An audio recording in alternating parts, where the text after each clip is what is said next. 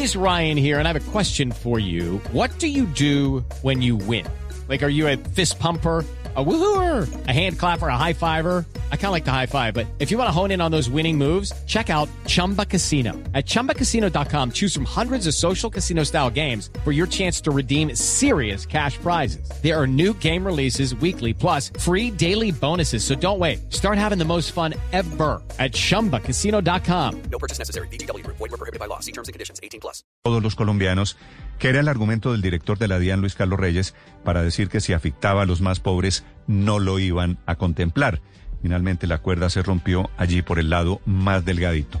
Ponerle impuesto a las gaseosas o a los mecatos será una tarea dura. Sabe la ministra Carolina Corcho, la nueva ministra de Salud, que el round más difícil será en el Congreso, en donde ya lo intentó quien hoy es colega suyo en el gabinete, Alejandro Gaviria, que en ese momento estaba en otra corriente política y que había intentado grabar también, grabar las gaseosas.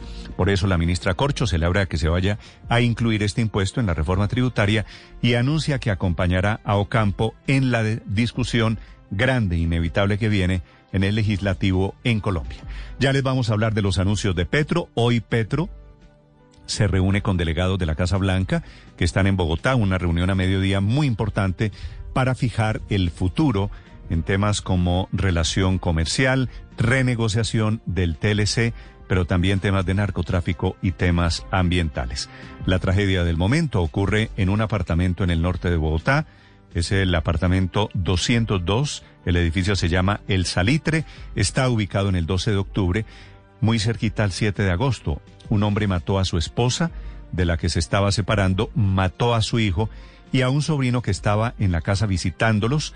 Luego se suicidó este señor aparecieron los cuatro cadáveres esta madrugada porque los vecinos llamaron a la policía y al tumbar la puerta se encontraron con un crimen horrible, la escena de cuatro cuerpos sin vida. Les vamos a hablar de política, les vamos a hablar de estas tragedias en segundos. La historia sobre el COVID en Colombia, que está subiendo cifras de contagios y de muerte. Les hablaré también del anuncio que hace el nuevo canciller, un hombre que va a ser muy importante en el gobierno Petro anuncios alrededor de procesos de sometimiento y negociación con grupos de delincuentes, de narcotráfico, grupos ordinarios, pero también viejos herederos del paramilitarismo o los obstinados militantes del ELN que han intentado ocho procesos de paz en el pasado y que volverán a intentarlo ahora con el gobierno de Petro. Leiva es el vocero de Petro para confirmar que habrá diálogos con grupos armados y que van a buscar una paz total sin ninguna exclusión, fue la respuesta a la carta que envían los caparros, las cordilleras, los mexicanos y el clan del Golfo, 40 ex paramilitares, 27 grupos que ofrecen cese al fuego a cambio de un proceso de sometimiento, por supuesto, cero cárcel. Plantea Leiva que habría trato diferencial para unos sometimiento en la JEP, para otros sometimiento ante la justicia ordinaria, abriendo una escena nueva de inmensa polémica, de polémica alrededor de con quiénes se negocia y a quiénes se combate. Es el nuevo gobierno el que enciende las alarmas por este tema. Se opone el presidente Iván Duque, que dice que no se debería negociar con grupos de narcotraficantes. Recuerda las cifras de los caídos, de la lucha, de la posición de Colombia, inclusive la posición también de Estados Unidos alrededor del narcotráfico. Y amanece con un nuevo dolor de cabeza la senadora Piedad Córdoba, que a propósito fue trasladada de la UCI a una unidad intermedia en una clínica en Medellín. Se está recuperando. Desde Estados Unidos, dos senadores, Ted Cruz y Marco Rubio, republicanos ellos, piden que Piedad Córdoba sea incluida en la lista de Estados Unidos que tiene conexión con grupos terroristas. Por supuesto, aunque son republicanos, será un dolor de cabeza para Piedad Córdoba, el enésimo de los últimos meses. Les contaré en segundos detalles de por qué la JEP revocó la libertad condicional del general Arias Cabrales, que está condenado a 35 años por desapariciones en la retoma del Palacio de Justicia en noviembre de 1985. Dice la JEP que no ha hecho aportes a la verdad y volverá a la cárcel este, uno de los hombres símbolo del ejército pero también de violación de derechos humanos en Colombia. Seis de la mañana, seis minutos, bienvenidos. Es un gusto acompañarlos en este día viernes. Una semana atípica, Hoy es el Día Mundial del Cerebro, es el Día Internacional del Trabajo Doméstico. Un saludo a las mujeres especialmente o a los hombres también que trabajan en temas domésticos. Es el Día Mundial contra la minería a cielo abierto. Enseguida el resumen, lo más importante aquí en Voces y Sonidos en Mañanas Blue. Cuatro personas muertas es el balance que deja una balacera que ocurrió anoche en el barrio 12 de octubre en la localidad de Barrios Unidos en Bogotá. Al parecer, un hombre mató a su ex esposa, a su hijo y a su sobrino y después se quitó la vida. Coronel Ferney Vázquez es el comandante de seguridad ciudadana número uno y habló con Blue Radio sobre lo ocurrido. Al ingresar encuentran una escena de tres personas sin vida. Al parecer una de ellas se había suicidado. Posteriormente la persona quien estaba en el hospital fallece producto de los impactos generados con el arma de fuego. La reunión del presidente electo Gustavo Petro con la delegación del gobierno de Estados Unidos finalmente se dará hoy. Recordemos que esa comitiva está conformada por el asesor adjunto de Seguridad Nacional de Estados Unidos, John Feiner, el asesor de Seguridad Nacional de la vicepresidenta Phil Gordon, el secretario de Estado adjunto para asuntos del hemisferio occidental, Brian Nichols, y el director principal del Consejo de Seguridad Nacional para el hemisferio occidental, Juan González.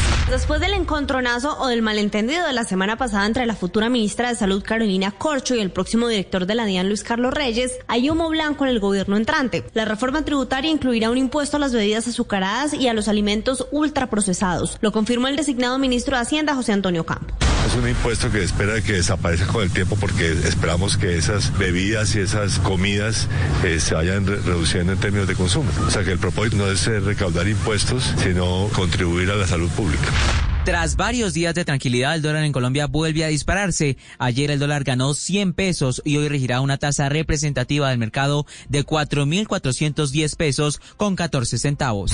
El canciller designado Álvaro Leiva confirmó que habrá diálogos con grupos ilegales, esto después de conocerse la carta donde varias de estas organizaciones expresaban su deseo de iniciar acercamientos con el gobierno de Gustavo Petro. Aquí lo que hay es una reiteración de la voluntad de paz, pero de manera colectiva, y incluye unos grupos que no se habían manifestado antes, de tal forma que es una oportunidad para el país y no podemos ser inferiores, porque es de golpe el momento en que se puede llegar a la paz total.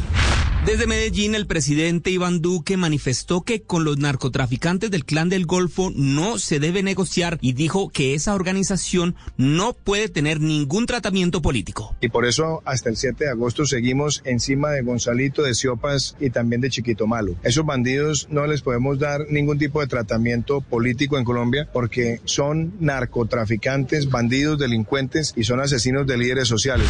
En la que fue la última participación ante el mecanismo de integración de Prosur y Mercosur, que fue convocada por el Paraguay, la vicepresidenta canciller Marta Lucía Ramírez salió en defensa de la democracia en la región y criticó fuertemente el populismo que para ella se está tomando la región suramericana. Aquí de verdad lo que estamos viendo en toda la región es un populismo que aprovecha todos esos factores de descontento, a quienes no les importa además decir mentiras a los ciudadanos a través de las redes sociales.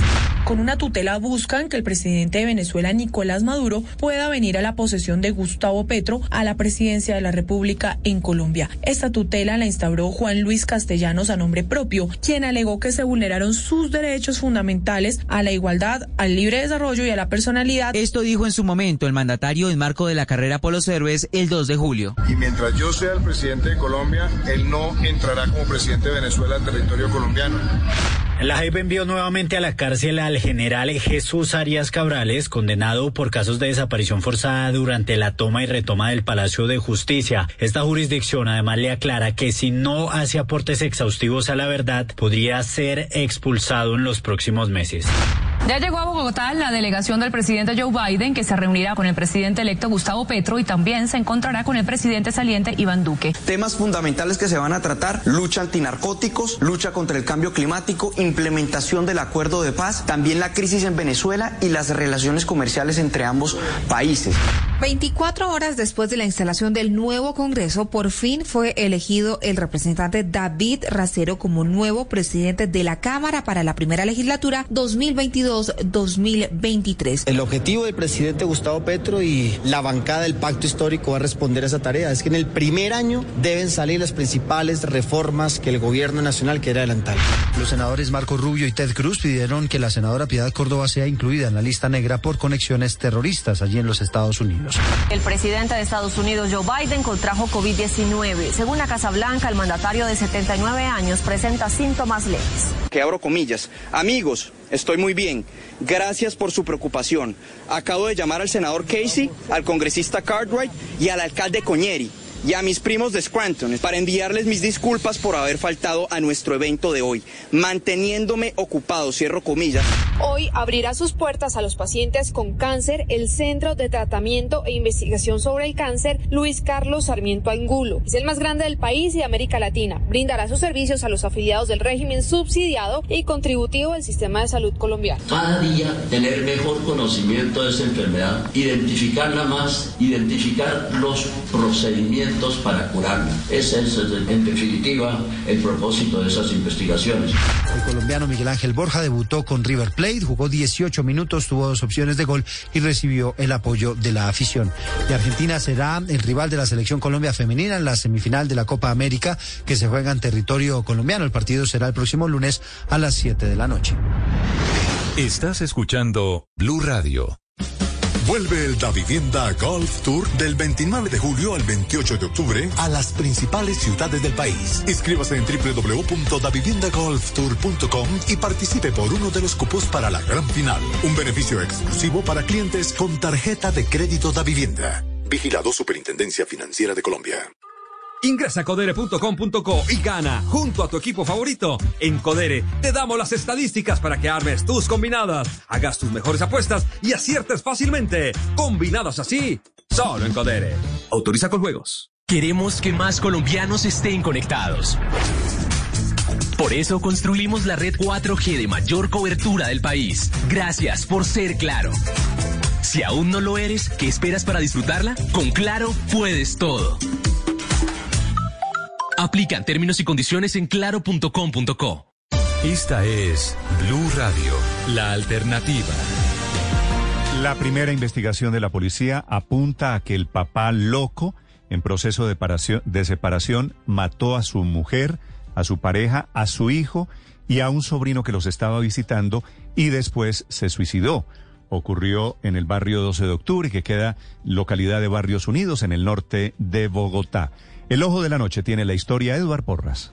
Néstor, muy buenos días para usted, nuevamente buenos días para todos los oyentes de Blue Radio. Este lamentable caso ocurrió a las 8 y 36 minutos de la noche en un bloque de apartamentos ubicado en el sector del 12 de octubre en la localidad de Barrios Unidos. Inicialmente la policía recibe el llamado de un joven quien afirma que el papá disparó en contra de la mamá, que la señora se encontraba herida en un pasillo. Llegan los uniformados, remiten a esta persona de inmediato a un centro médico y cuando verifican en el inmueble un hombre está encerrado con otras dos personas. Es necesario que llamen a los bomberos oficiales, destruyen la puerta, ingresan al lugar y allí encuentran al papá de la casa de 67 años sin signos vitales, a un joven de 26 que es el hijo de la señora que fue lesionado también sin signos vitales, y a un joven de 32 años que al parecer es el sobrino de la persona lesionada de la mujer que fue remitida a un centro asistencial, los tres muertos. Escuchen ustedes mismos al coronel Vázquez, quien es el comandante operativo de la zona norte de Bogotá, quien nos contó detalles de lo ocurrido en este apartamento. Al ingresar encuentran una escena de tres personas sin vida, al parecer una de ellas se había suicidado. Posteriormente, la persona quien está en el hospital fallece producto de los impactos generados con el arma de fuego. Luego las autoridades llegan al centro médico y los médicos les dicen que la mujer llegó sin signos vitales a este sitio, también fallece y de allí la investigación en curso de parte de los hombres de criminalística de la SIGIN que llegaron a realizar la inspección, llegaron a verificar lo ocurrido y un informe preliminar habla que al parecer todo se trató en medio de una separación, de un conflicto entre parejas que al final dejó cuatro personas muertas. Eduard Porras, Blue Radio. Qué tragedia. Gracias, Eduard. Seis de la mañana, 15 minutos. Las eh, noticias alrededor de la reforma tributaria las entrega el propio ministro de Hacienda, José Antonio Campo, que dirime la diferencia de opiniones que había entre el director de la DIAN y la ministra de Salud, la ministra Corcho, que propuso impuesto a bebidas azucaradas y a paquetes de alimentos ultraprocesados va a ser finalmente un impuesto temporal. No se sabe por cuánto tiempo, ni se sabe el monto de ese impuesto, pero va efectivamente en la reforma tributaria que están preparando y que deben tener lista. Eso es lo que aspiran en dos o tres semanas. Marcela Peña. Néstor, buenos días. Hace cinco años, en la última de las reformas tributarias de Juan Manuel Santos, el entonces ministro de Salud dio la pelea por incluir impuestos a las bebidas azucaradas. Y evitaría, estamos hablando de muertes evitables, algo así como 3.000 muertes cada año.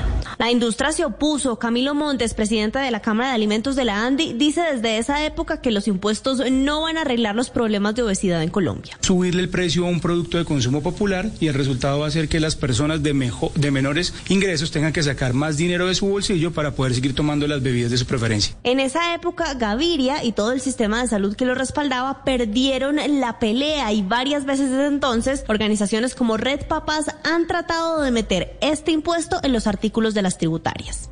Las bebidas azucaradas son las responsables en muy buena medida de lo que se llaman las enfermedades no transmisibles. Esa pelea siempre se ha perdido, pero con la llegada de Carolina Corcho al Ministerio de Salud revivió y es una de sus primeras peticiones a la bancada del pacto histórico. De tener impactos favorables en la salud pública porque desincentiva el consumo de gaseosas y azúcares y disminuye las enfermedades crónicas no transmisibles, podría ser una fuente de recaudo para el sistema de salud. Esto fue en Medellín, en el retiro legislativo de la nueva bancada. El problema es que a los pocos días el designado director de la DIAN, Luis Carlos Reyes, descartó la idea desde Bogotá. Si el impuesto a las bebidas azucaradas toca el bolsillo del colombiano de pie, no iría.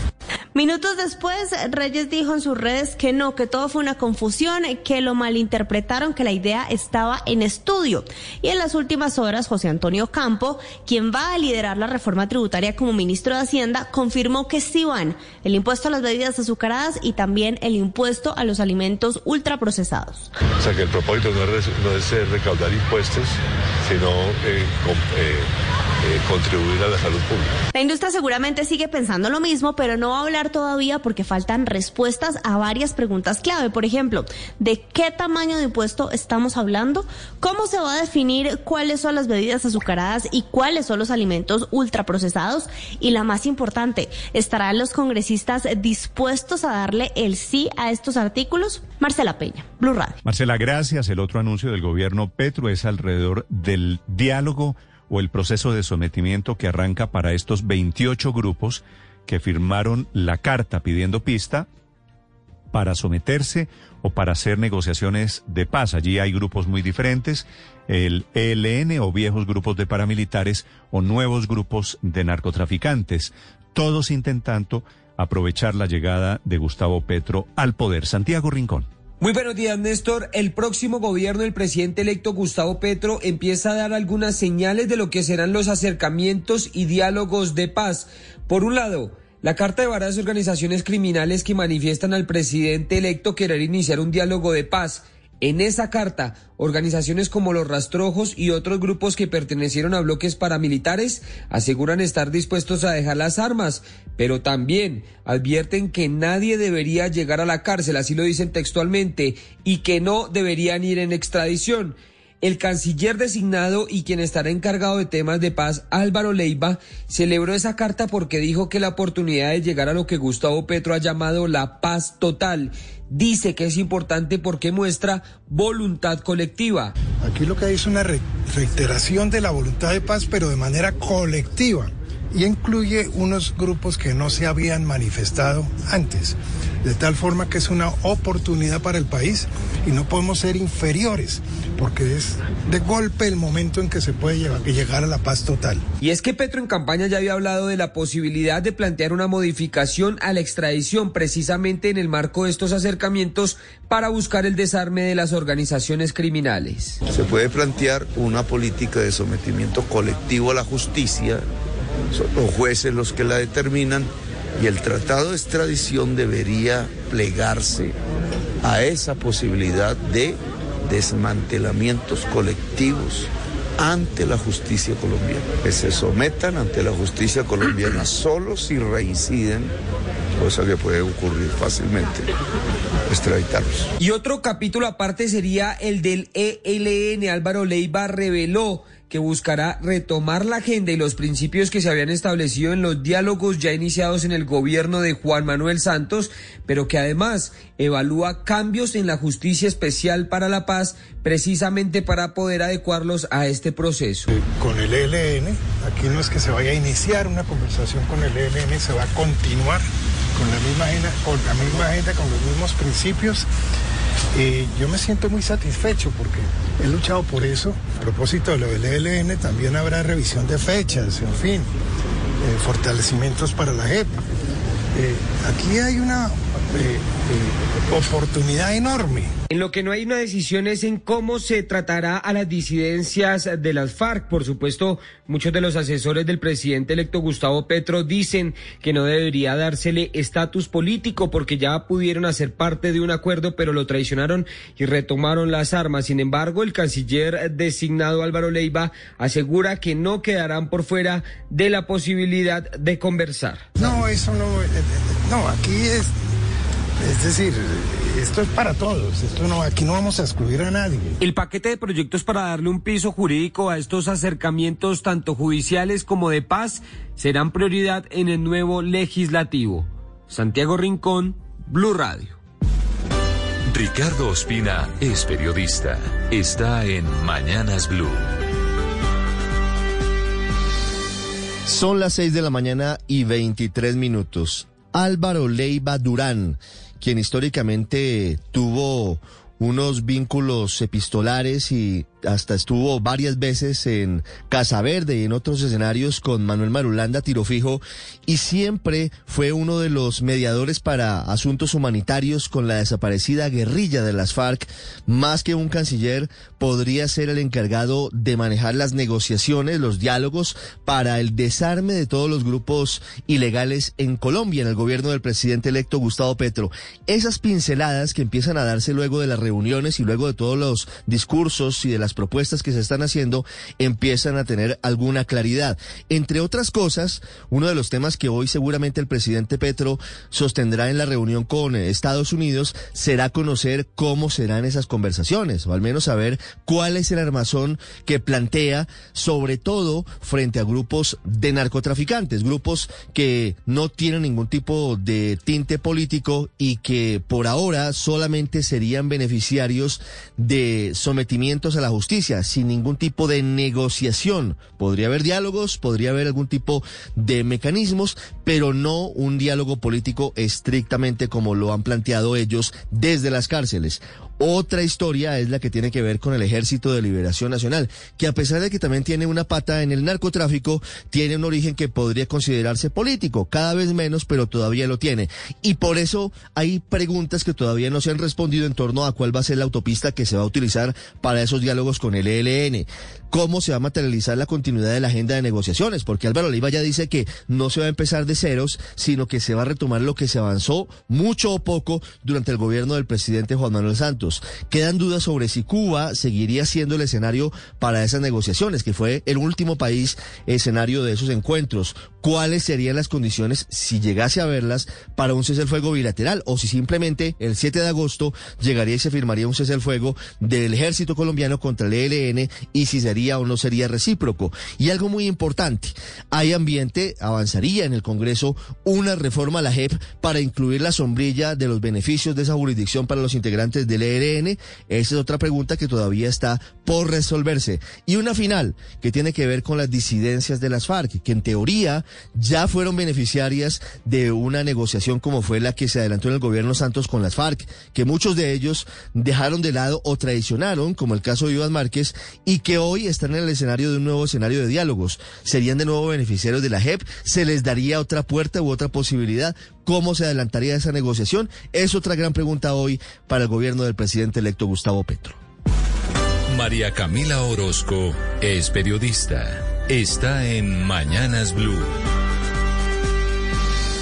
Ahora son las seis de veinticinco minutos de la mañana y a propósito de justicia transicional, de jurisdicción especial para la paz, le duró poco el beneficio y la luna de miel de libertad condicional al general retirado Jesús Armando Arias Cabrales, condenado por la desaparición del Palacio de Justicia el 6 y 7 de noviembre de 1985. Se la habían dado en mayo del 2020 la sala de definición de situaciones jurídicas de la JEP, sometimiento a la justicia que se dio luego de la firma de un compromiso claro concreto y programado que hoy para la JEP no está cumplido y por lo cual le revoca el beneficio al excomandante de la Brigada del Ejército, que fue el oficial de más alto rango condenado por estos hechos y el que más tiempo duró privado de la libertad. Pues ahora dice la JEP que por petición de un grupo de víctimas, que Cabrales no ha colaborado con la justicia, que no ha aceptado su responsabilidad en la desaparición de cinco personas en el Palacio de Justicia y que tampoco presentó el documento de su aporte a la verdad, que es un requisito que se exige por la sala de definición de situaciones jurídicas y que es un cumplimiento, un incumplimiento que es catalogado como grave. Pero ese, ese no es el único pero del general Cabrales en la JEP que le dio un ultimátum, entre otras cosas, para que cumpla o se expone a ser expulsado definitivamente de esta jurisdicción en la que tanto tocó las puertas y en la que tuvo más de un rechazo. Y es un nuevo traspié para Arias Cabrales que había solicitado, entre otras cosas, que se le revisara su dura condena por violaciones de derechos humanos, argumentando que tenía pruebas que eran novedosas, que mostrarían su inocencia y que no fueron tenidas en cuenta en la, en la justicia ordinaria, en la jurisdicción ordinaria, cuando fue condenado a 35 años de cárcel. Este sin duda es un caso que desnuda nuevamente las paradojas de la guerra, que mientras los que protagonizaron y lideraron la toma del Palacio de Justicia están llegando al poder, él que es un hombre de ochenta y pico de años y un general de tres soles va y está a punto de regresar a prisión. Camila Carvajal es periodista. Está en Mañanas Blue.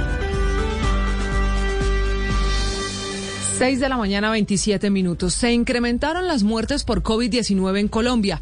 Esta semana que está terminando, el Instituto Nacional de Salud reportó 238 fallecidos, lo que significa que hay 75 muertos más que la semana pasada, cuando se informaron 163.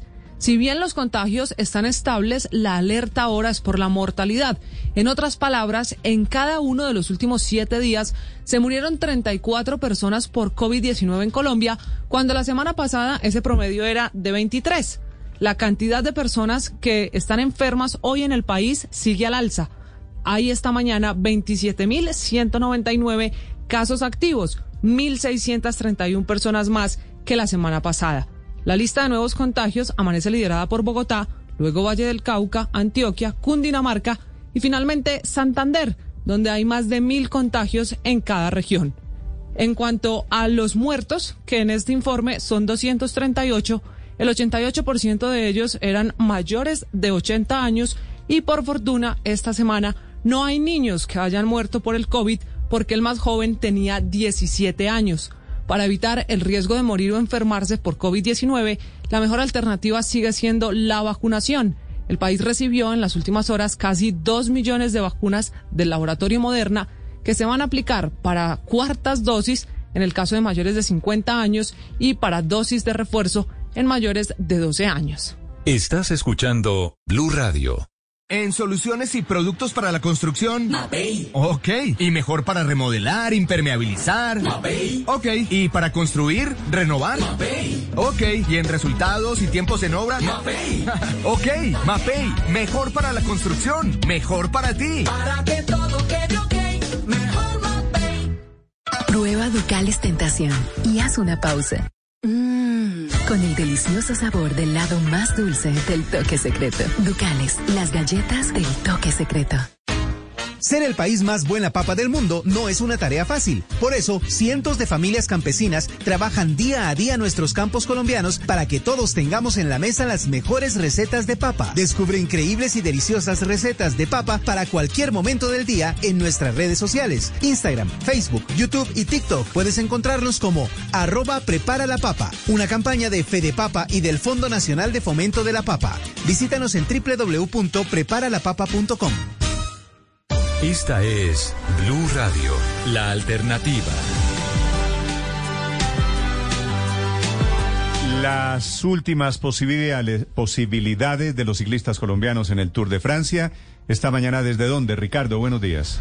Hola Néstor, eh, feliz mañana. Vamos camino a Cajurs. Acaba de comenzar la etapa 19 de este Tour de Francia. Hoy las posibilidades serán para los embaladores, es decir, tache a los tres colombianos. Hoy eh, ya la montaña es historia en este Tour y mañana quedará una contrarreloj individual en la que también se van a poder reacomodar algunas fichas.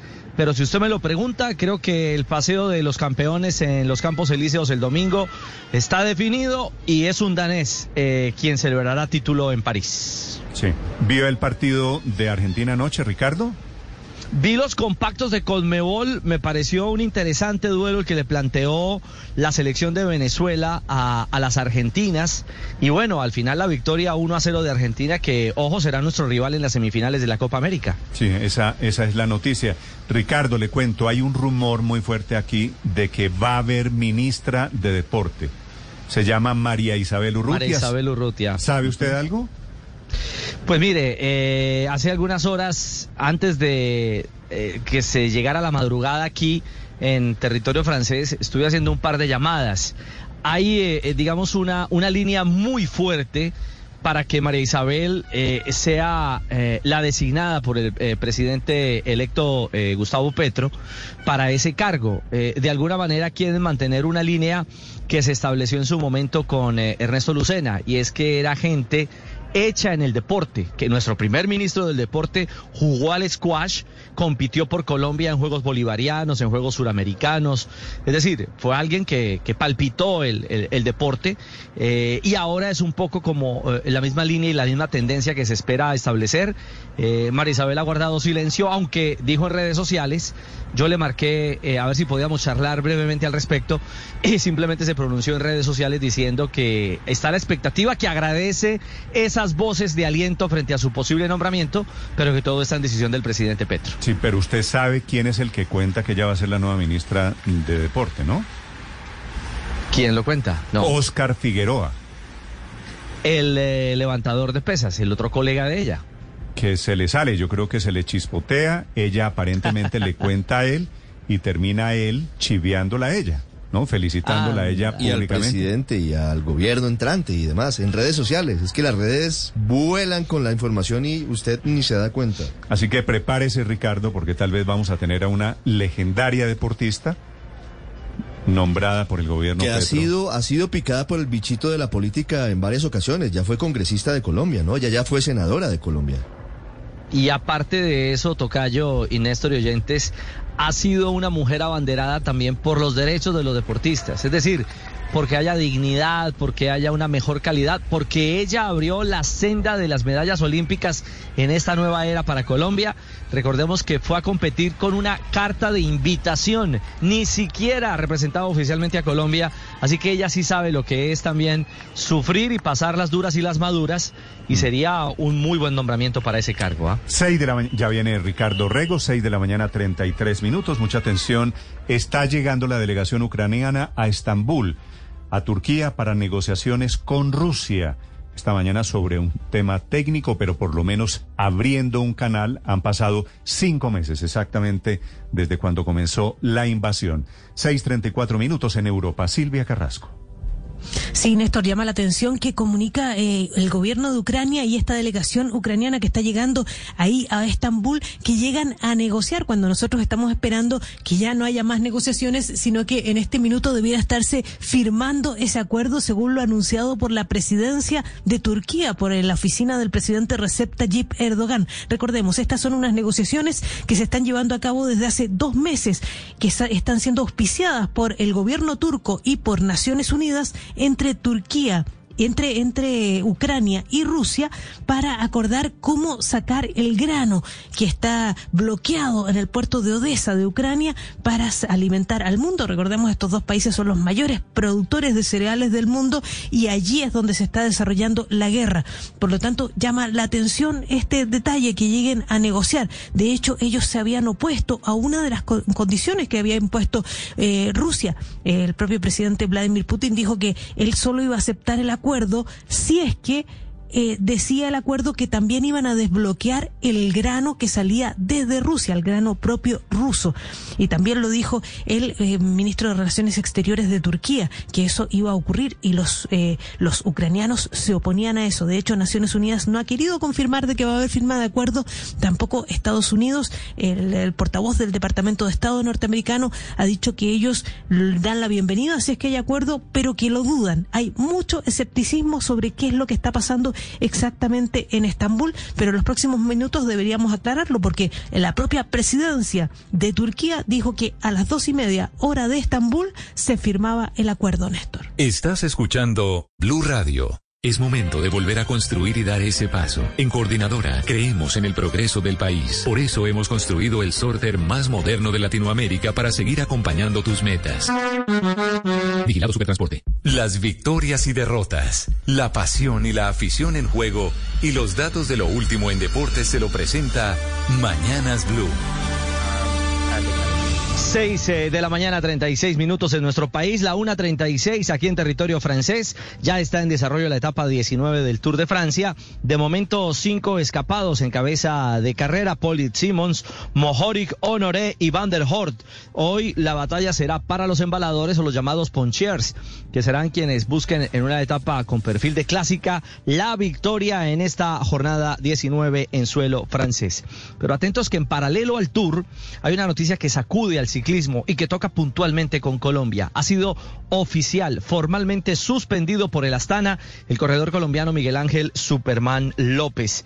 Lo señalan eh, básicamente en medio de una investigación en la que al llegar a España fue acompañado y solicitado por, los agentes de la UCO, producto de una investigación en la que se le vincula por supuesto tráfico de medicamentos.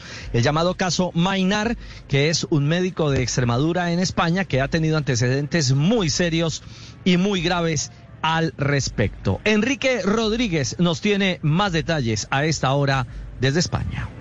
¿Qué tal, Ricardo? Buenos días. Sí, se trata de eh, Oscar Mainar, Marcos Mainar, mejor dicho. Se trata de un conocido médico y que ha estado imputado por varios casos relacionados con el dopaje en el deporte. Mainar está en libertad con cargos después de ser detenido el pasado 11 de marzo por agentes de la Unidad Central Operativa de la Guardia Civil. Está investigado por presuntos delitos de tráfico de medicamentos y de blanqueo de capitales. Dentro de esta operación, la justicia española lo que quiere conocer ahora son los vínculos de Superman López con este médico. La trayectoria profesional de este doctor varios casos de dopaje en diferentes deportes, como el equipo Fasa Bórtolo y Comunidad Valenciana relacionado con el ciclismo y el equipo Kelme. En un principio, Superman López estaba citado en esta causa como testigo por un presunto delito de distribución de medicamentos, pero ha cambiado su condición procesal. Ahora se le considera un investigado, lo que antiguamente se llamaba en España un imputado. Es decir, podría llegar a tener algún tipo de responsabilidad penal. Este cambio de condición de Superman López le permite declarar acompañado de un abogado y procurador de su designación, le permite también negarse a responder a las preguntas y si así lo estimara conveniente no decir la verdad, condiciones que no podía hacer mientras sea testigo. Superman López fue detenido en las últimas horas por agentes de la Guardia Civil en el aeropuerto de Barajas, se le tomó declaración y posteriormente fue puesto en libertad. Mientras tanto, ese equipo, el Astana, que eh, ha, dicho ha dicho sentirse sorprendido por esta circunstancia, lo ha apartado de su información, pero por el momento no hay más datos sobre cómo va a proceder este eh, procedimiento judicial que está o que lleva a cabo el juzgado de instrucción número 4 de la localidad de Cáceres, en el oeste de España, Ricardo. Gracias, Ernesto. Eso en lo judicial y en lo deportivo lo que implica es que Superman López no podrá correr el próximo lunes la prueba Villafranca, eh, la Ordiza, una eh, competencia, una clásica en territorio español y tampoco la Vuelta a Castilla y León, que eran las dos pruebas las dos competencias de preparación para estar en la vuelta a España que comenzará el próximo 19 de agosto. Así que esta película de Superman apenas comienza, veremos cómo finaliza por ahora suspendido del Astana. Detalles de Copa América Femenina. Argentina derrotó 1 por 0 a Venezuela, gol de Bon segundo. La victoria le deja a Argentina el segundo lugar de su grupo con 9 puntos. ¿Esto qué representa? Que el próximo lunes a las 7 de la noche en el estadio Alfonso López de Bucaramanga, Colombia se enfrentará a Argentina en procura de un cupo a la gran final de la Copa América Femenina. La otra llave semifinal será Brasil frente a Paraguay. De allí conoceremos a los dos equipos que jugarán por el título de esta Copa y además por certificar los cupos directos al Campeonato Mundial de Nueva Zelanda y de Australia y a los Juegos Olímpicos de París 2024. Ah, y el domingo ya también está establecido, Chile se enfrentará a Venezuela por el quinto lugar de esta Copa, que le dará cupo al repechaje del campeonato del mundo. Liga en Colombia, la Play, Cali 2, Independiente Medellín 2. Hoy tendremos Alianza frente a Bucaramanga y Millonario frente a Envigado. Y debutó Miguel Ángel Borja con River Plate en Argentina. Entró el minuto 73, reemplazó a Beltrán, que fue el autor del único gol del partido para River. River ganó 1 a 0, primeros minutos bajo el mando del muñeco Gallardo en esta fecha 9, en la que otro colombiano, Diego Baloyes, anotó para la victoria 1 a 0 de Talleres de Córdoba frente a Banfield. 6 de la mañana, 41 minutos. Camino a Cajurs, etapa 19 del Tour de Francia. A esta hora los deportes en Mañanas Blue. Todo comienza con un deseo, una pasión. Por eso en Coordinadora decidimos ir más allá de lo que quieres. Evolucionamos para seguir transformando el progreso del país. Hoy nuestro sorter logístico de clasificación de paquetería y mercancía más moderno de Latinoamérica se convierte no solo en una innovación y apoyo a las empresas colombianas, sino en un motivo para seguir soñando y construyendo junto a ti. Contigo vamos juntos. Grupo Logístico Coordinadora. Vigilado Supertransporte.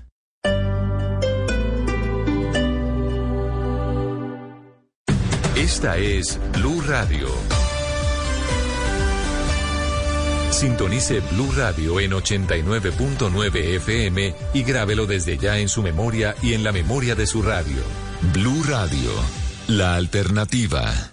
Estar afiliado a CAFAM es viajar a la felicidad. Alójate en el centro de vacaciones CAFAM Melgar y disfruta el parque acuático las veces que quieras. Reserva llamando al 601-307-7011, opción 2, en las centrales de servicio o con tu asesor. Vigilado Supersubsidio. Sujeto a disponibilidad según aforo. Aplican condiciones y restricciones. RNT 4246, 4277, 4243, 4241. Está en ti experimentar un internet que te da la misma velocidad de subida y bajada. Compra 200 megas de internet fibra óptica ETV desde 37.450 pesos mensuales y recibe HBO Max y Paramount Plus por dos meses, incluidos en tu plan. Llama ya 601-371-4000. ETV. Válido del 1 al 31 de julio de 2022. Tarifa anunciada aplica para los meses 1, 3, 6 y 9. Aplican términos y condiciones en etv.com slash TIC. Gran lanzamiento de Baviera Park de Constructora Bolívar. Apartamentos desde 178 millones de pesos con y sin subsidio de vivienda. Ubicado en Villa del Prado, a pocas cuadras del portal norte de Transmilenio y muy cerca del Home Center de la 170. Agéndate para conocer más del proyecto en www.bavierapark.com.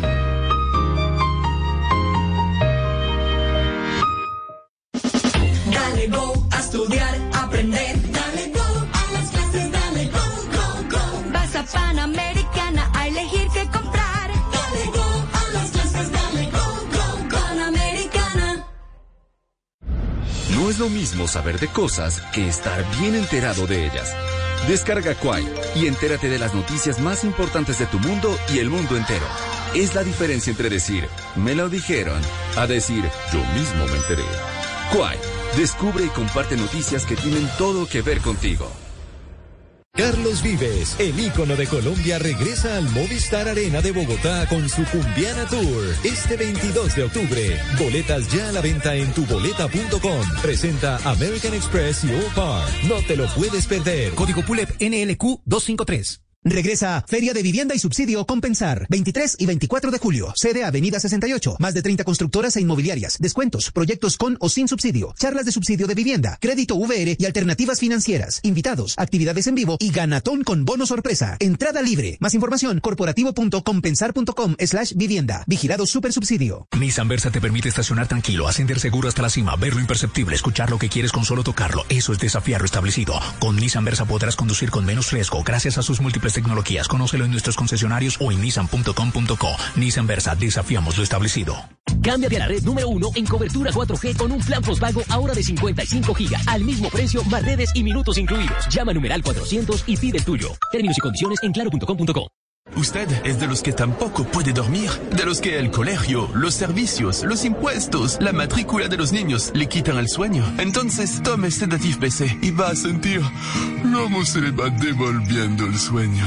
Porque Sedative es una opción de origen natural que ayuda a tratar los estados nerviosos y trastornos de sueño. Cómprelo en su droguería más de confianza. Con Sedative PC, recupera la calma. Medicamento homeopático, no exceder su consumo. Si los síntomas persisten, consulte a su médico. Leer indicaciones y contraindicaciones. Prodesa tiene para ti Hacienda Alcalá, donde encontrarás Cerezo, el proyecto de vivienda con la mejor ubicación de Mosquera. Apartamentos desde 291 millones sin subsidio, con plazo hasta de 25 meses para pagar la cuota inicial. Ven y visita la sala de ventas.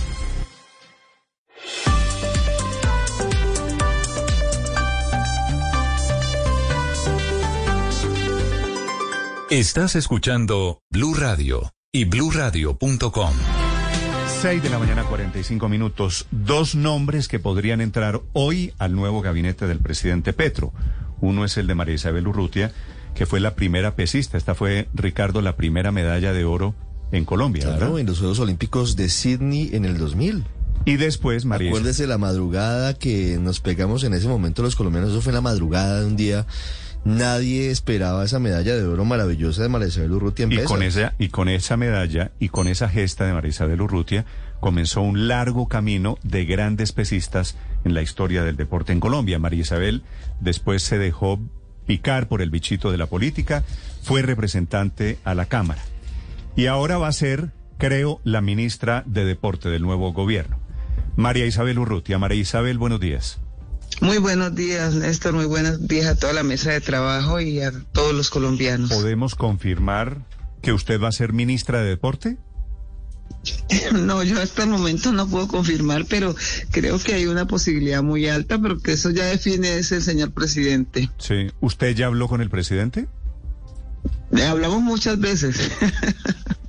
¿Ya le ofreció el ministerio? bueno, eh, ¿qué le digo? De Sí, todas formas, pues, pues ya, ya metidos en esta vaca loca, pues ya no podemos decir mentiras. Eh, ¿Qué va a hacer, qué va a hacer Mari? Seguramente me dicen desde la oficina del presidente Petro que están a punto pues de hacer la confirmación con el respectivo trino, ¿no? Nos complace anunciar que María Isabel Urrutia va a ser nuestra nueva ministra de Deporte y tal y tal. Eh, María Isabel, ¿ya tiene usted, o señora ministra de una vez, señora ministra, ¿ya tiene alguna idea de cómo va a ser su ministerio? Sí, la idea y, y, pues al llegar a ser ministra, lo primero que tenemos que fortalecer es los, los niños, las niñas, porque eh, no, no es pensar que no vamos a, a, trabajar en el alto rendimiento, que fue donde yo llegué con muchas dificultades. Esa parte está ya financiada, lo que está un poco difícil y todo es la iniciación y la formación deportiva y lo que quiere el presidente en el pacto que hicimos por el deporte es que en las regiones más apartadas, que los niños y las niñas puedan eh, practicar el deporte de acuerdo a la constitución colombiana, eh, que es un gasto público social. Entonces, de ahí ese es el reto más grande, que es llegar a esos lugares donde el conflicto armado se nos está volviendo a retornar a los jóvenes y niños a la guerra, ¿no? Ministra Urrutia, yo creo que ya eso está prácticamente definido. ¿Ha pensado usted en el equipo de trabajo? ¿Esto va a ser un ministerio con medallistas olímpicos? ¿Con, con quiénes ha pensado usted hacer equipo en el Ministerio del Deporte? Bueno, nosotros tenemos que tener un grupo de personas que, que tengan la capacidad de ayudarnos a, a a trabajar para que el ministerio salga adelante. De igual manera, eh, nosotros somos eh, un grupo de deportistas, medallistas, un grupo de, de, deportistas que nos hemos capacitado, que hemos pasado por la universidad y que eh, son idóneos para fortalecer el el deporte en Colombia. Hay unas falencias bastante difíciles. El empalme no fue muy fácil porque eh, quedaron casi 400 preguntas porque el ministerio las contestara, pero eso no es un problema cuando uno sabe que lo difícil es, es se disfruta más. Marisabel, eh, le saludo desde las carreteras de Francia eh, en el tour. eh, aquí está, aquí está Blue Radio y hoy le, le- le está- confieso, le está hablando, Marisabel. ministra Ricardo Rego, que está cubriendo el Tour de Francia en la parte final ya. Ricardo, adelante. Ay, María Isabel, mire, no sabe cuánto me alegra e- esa buena noticia porque sé de sus esfuerzos, sé de sus luchas en el mundo del deporte y sé que va a ser eh, alguien que con una empatía muy especial con los atletas, tanto con los de formación como con los élite, va a poder construir un proceso, esperamos, muy bello y de crecimiento para el deporte a través del ministerio. Señora ministra. Muchas gracias, ese es el objetivo. Yo he venido trabajando todos estos años desde que estuve en el Congreso eh, modificando leyes para el beneficio del deporte y después he seguido trabajando por el bienestar de muchos niños del país que les veo condiciones en el levantamiento de pesas y de ahí tengo campeones mundiales, panamericanos, casi ganamos medalla en Juegos Olímpicos Tokio 2020 y he estado vinculada a la dirigencia, vinculada a- al deporte colombiano. Entonces, eh, vamos a hacer las cosas lo mejor posible si el señor presidente toma la decisión.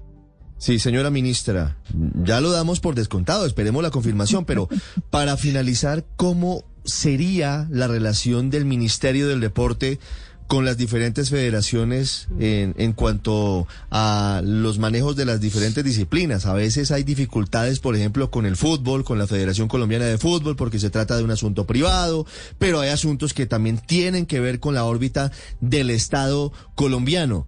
¿Cómo se imagina usted la relación del Ministerio del Deporte con las ligas, con las federaciones y con temas complejos como el fútbol? A ver, el tema complejo con el fútbol hay que hay que sentarse eh, y, esto debe ser un trabajo mancomunado de todas las federaciones. Hay unas federaciones aquí lamentablemente hay federaciones de primera, de segunda, de cuarta y a las que no les dan nada. Entonces eh, yo pienso que eh, si queremos que el deporte crezca tenemos que sentarnos entre todos a construir una política de estado en el deporte colombiano. Ministra, si hubiese algún colombiano que por alguna razón, porque eh, no estaba despierto durante los últimos 20 años, que no sabe alguien quién es María Isabel Urrutia, ¿usted cómo se presentaría como nueva ministra de Deporte? Bueno, soy Marisabel Urrutia, la primera medalla de oro para Colombia en unos Juegos Olímpicos, el cual pasé por el Congreso de la República. A su tiempo también soy administradora de empresas, eh, estoy haciendo un magíster en economía y, y bueno, eh, con la tranquilidad que me da del sufrimiento de haber dormido en muchas ocasiones en, en los metros en Europa y, en otras partes, eh, no quiero que eso pase con, con nuestros deportistas. Y segundo es darles oportunidad de vida a muchos niños que seguramente se nos han perdido por no por que el Estado no ha llegado a esos lugares recónditos. María Isabel, ¿usted políticamente representa algún grupo, algún partido? Políticamente, eh, pues se puede decir, dicen que, que, que he estado siempre en la izquierda, siempre he estado al lado de Gustavo Petro en la Colombia Humana, eh, pero no soy militante, militante de, eh, en junta directiva ni nada de eso. Pero es decir- más la parte social. No, no le dijeron, eh, tú vas a representar a tal partido en el gabinete, no entra de cuota de nadie. No, señor. María Isabel, me alegra mucho que una deportista de su talla entre al ministerio y entre al gabinete, así que le deseo mucha suerte. Aquí vamos a estar muy pendientes en lo que podamos ayudarla. Muchas gracias y un saludo para todos los colombianos y a ustedes por esta oportunidad de contar quién soy. Gracias, María Isabel. Nueva ministra de Deportes, Ricardo, ¿se da cuenta? No, Néstor, mire, eh, la gente muchas veces se queda con la imagen de esa sonrisa plena de María Isabel. Claro, ella es una mujer carismática, es una mujer em- empática, es una deportista hecha pulso, pero tiene un temple y tiene un carácter. Yo, yo creo que, que aparte de eso, y la gente no puede llevarse a engaños, ha tenido otra gran virtud de muchos atletas del mundo olímpico, Néstor, es que se han ido preparando, se han ido formando profesionalmente y ese ha sido el camino, la ruta de Marisabel en los últimos años, aparte de estar vinculada al mundo dicho, de la política. Lo, lo que usted me quiere decir, Ricardo, es no es una deportista solamente, es una mujer que tiene personalidad y me parece bien que así sea. Pero, pero además preparándose, ¿no? Porque eh, administradora de empresas empresas, dice que está haciendo una maestría Sí. en economía. Eh, Sí. Bueno, y ha estado siempre, pues además después de su, de su competencia, de, de retirarse de la competencia, pues ha estado, digamos, en los temas administrativos y siempre pendiente del deporte. Yo creo que es un buen nombramiento, simbólico como muchos de los del, del presidente Petro, ¿no? Que, que realmente son personas que, que más allá, digamos, de un test de grandes administradores, lo que son es símbolos de algunas cosas. Y claro que María Isabel es símbolo Héctor, de muchas tengo- cosas. Le tengo otro nombramiento, Felipe, que debe producirse hoy o mañana. Sí. Otro nombre ¿Cuál, que va para el gabinete del presidente Petro. Hay acuerdo, lo informa la silla vacía, entre el presidente Petro y los liberales para entregarle al liberalismo el Ministerio de Vivienda. Confirmé esta historia, la leí en la silla vacía, confirmé esta historia. Y esta mañana, el susodicho nuevo ministro dice que tiene a las 11 de la mañana una reunión que es clave.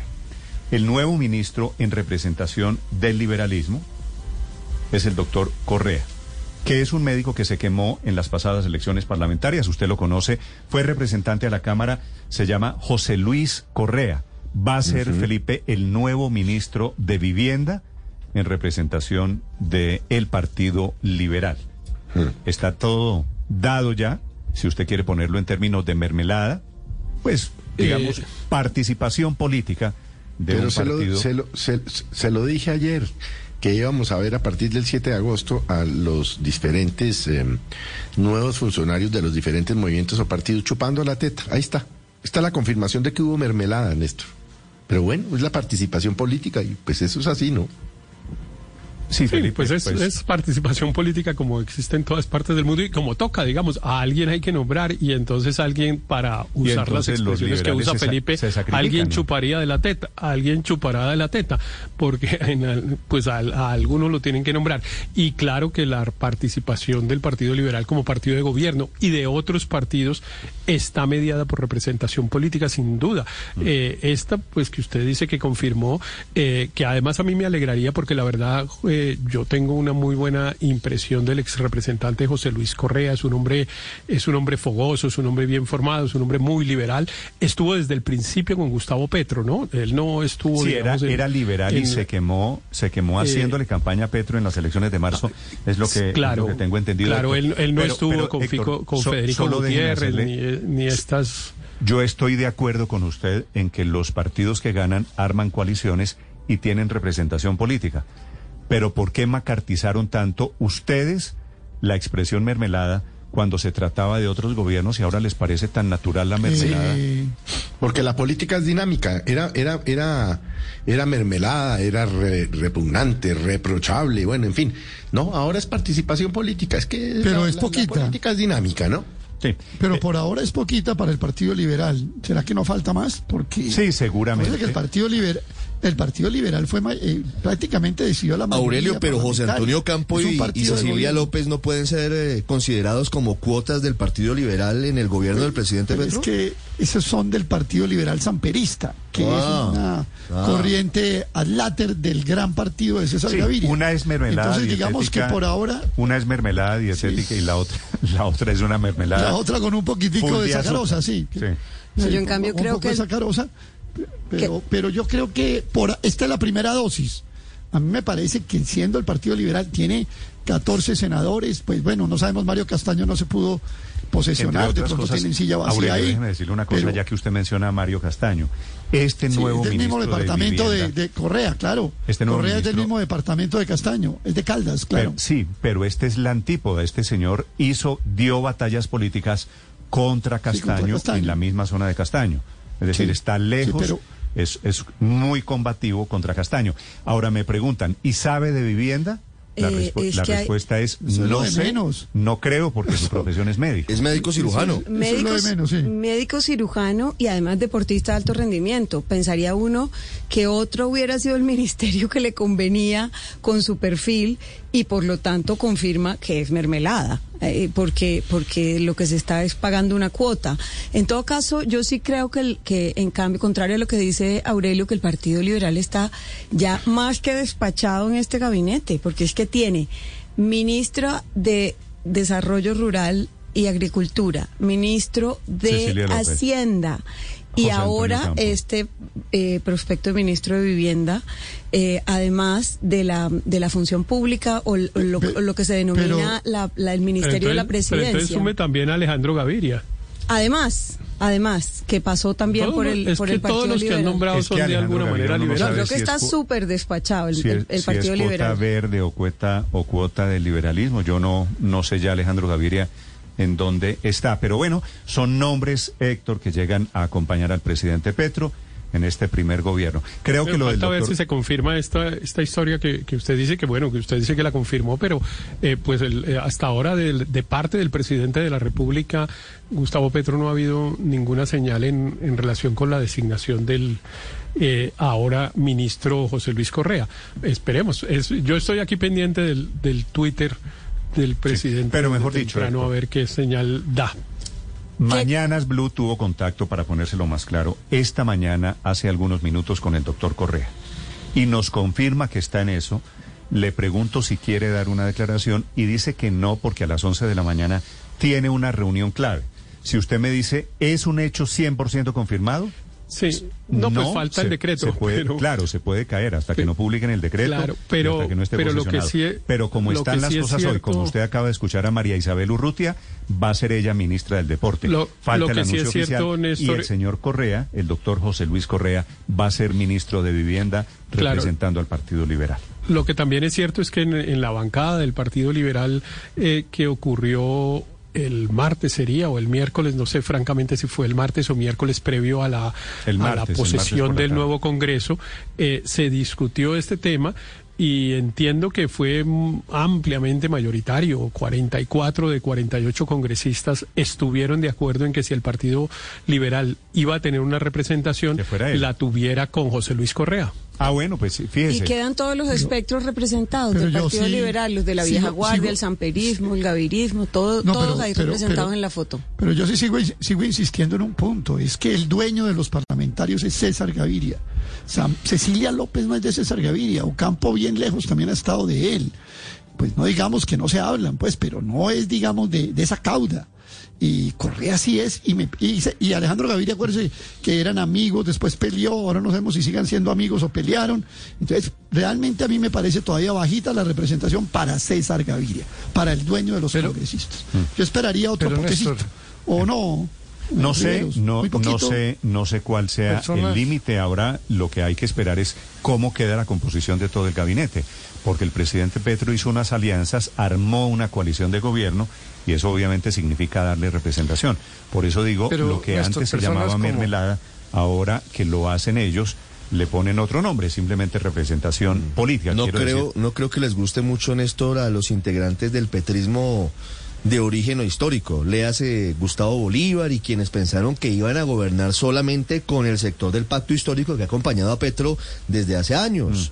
Sindicatos, movimientos Mm. pero, sociales. Pero nombró, pero los nombramientos de esta semana, los tres indígenas que llegan a restitución de tierras, a la embajada de Naciones Unidas en Nueva York, esos, esos por otro lo, Pero en por los otro lado- ministerios, lo sacó pero, primero, pero ¿no? fíjese que en los estos. ministerios, en los ministerios, lo que tenemos hasta ahora, tal vez se me escapa alguno, pero en general son políticos que- tradicionales de los partidos Pero- tradicionales. Pero hay yo, otra yo se lo modalidad. anticipé hace algunos días, eh, eh, perdón Álvaro, eh, eh, Néstor, yo se lo anticipé hace algunos días. El, parti- el gabinete tiene 18 ministros, seis eran petristas, petristas, como han sido Patricia Ariza, eh, eh, la doctora Corcho del Ministerio de, de Salud. De salud. Sí. Seis serán, llamémoslos entre comillas, técnicos. Y si usted quiere poner ahí a Ocampo, a la doctora, a la doctora Cecilia López. Y seis serán de representación de partidos no petristas que se han sumado a la coalición de gobierno. ¿Y usted mete en los técnicos a Cecilia López? Ah, sí, Claro, pues yo es sé. Requete eh, no, pues, liberal. Sí, sí. Pues vaya, dígale que- modalidad bueno, pues la gente tiene que tener ideología, porque, pero pues ella no ha estado militando en el partido y como dice eh, Aurelio, al contrario, ha sido una crítica fuerte. Fue senadora del liberal. movimientos, políticos de el día, Álvaro. Pero hay una nueva categoría, hay una categoría distinta que no son ni representantes de partidos ni amigos conocidos del presidente como Alejandro Gaviria, como el ministro de Hacienda Ocampo, como la ministra de Agricultura, que están ahí es por sus condiciones técnicas conocidas, por su talla política. Ese es el ideal a la hora de, nombrar gente. Nadie duda que el ministro de Hacienda está ahí por cuota de alguien. No es cuota de nadie, ni, ni de Fajardo, a quien asesoró, eh, sino porque es una persona que, que le da eh, garantías a unos sectores de la economía internacionalmente. Y la gran diferencia con lo anterior es que eh, el presidente Duque trató de hacer algo rarísimo, que era un partido de gobierno minoritario. Inicialmente no le dio representación a nadie porque había prometido en campaña, y muy seguramente fue elegido en buena parte por eso, de no dar mermelada. Petro no hizo eso, Petro se dio la pela de que le criticaran de tener a- apoyos políticos, porque los presidentes deciden cambiar unas cosas y no cambiar otras. Petro nunca ofreció cambiar eso, sino al contrario, gobernar con el sistema político maltrecho, terrible que tenemos, porque lo que está detrás es de, de una re- El reforma. pragmatismo, de acuerdo, pues. Entonces, Pero- pero, eh, sí es muy distinto frente a lo de Duque.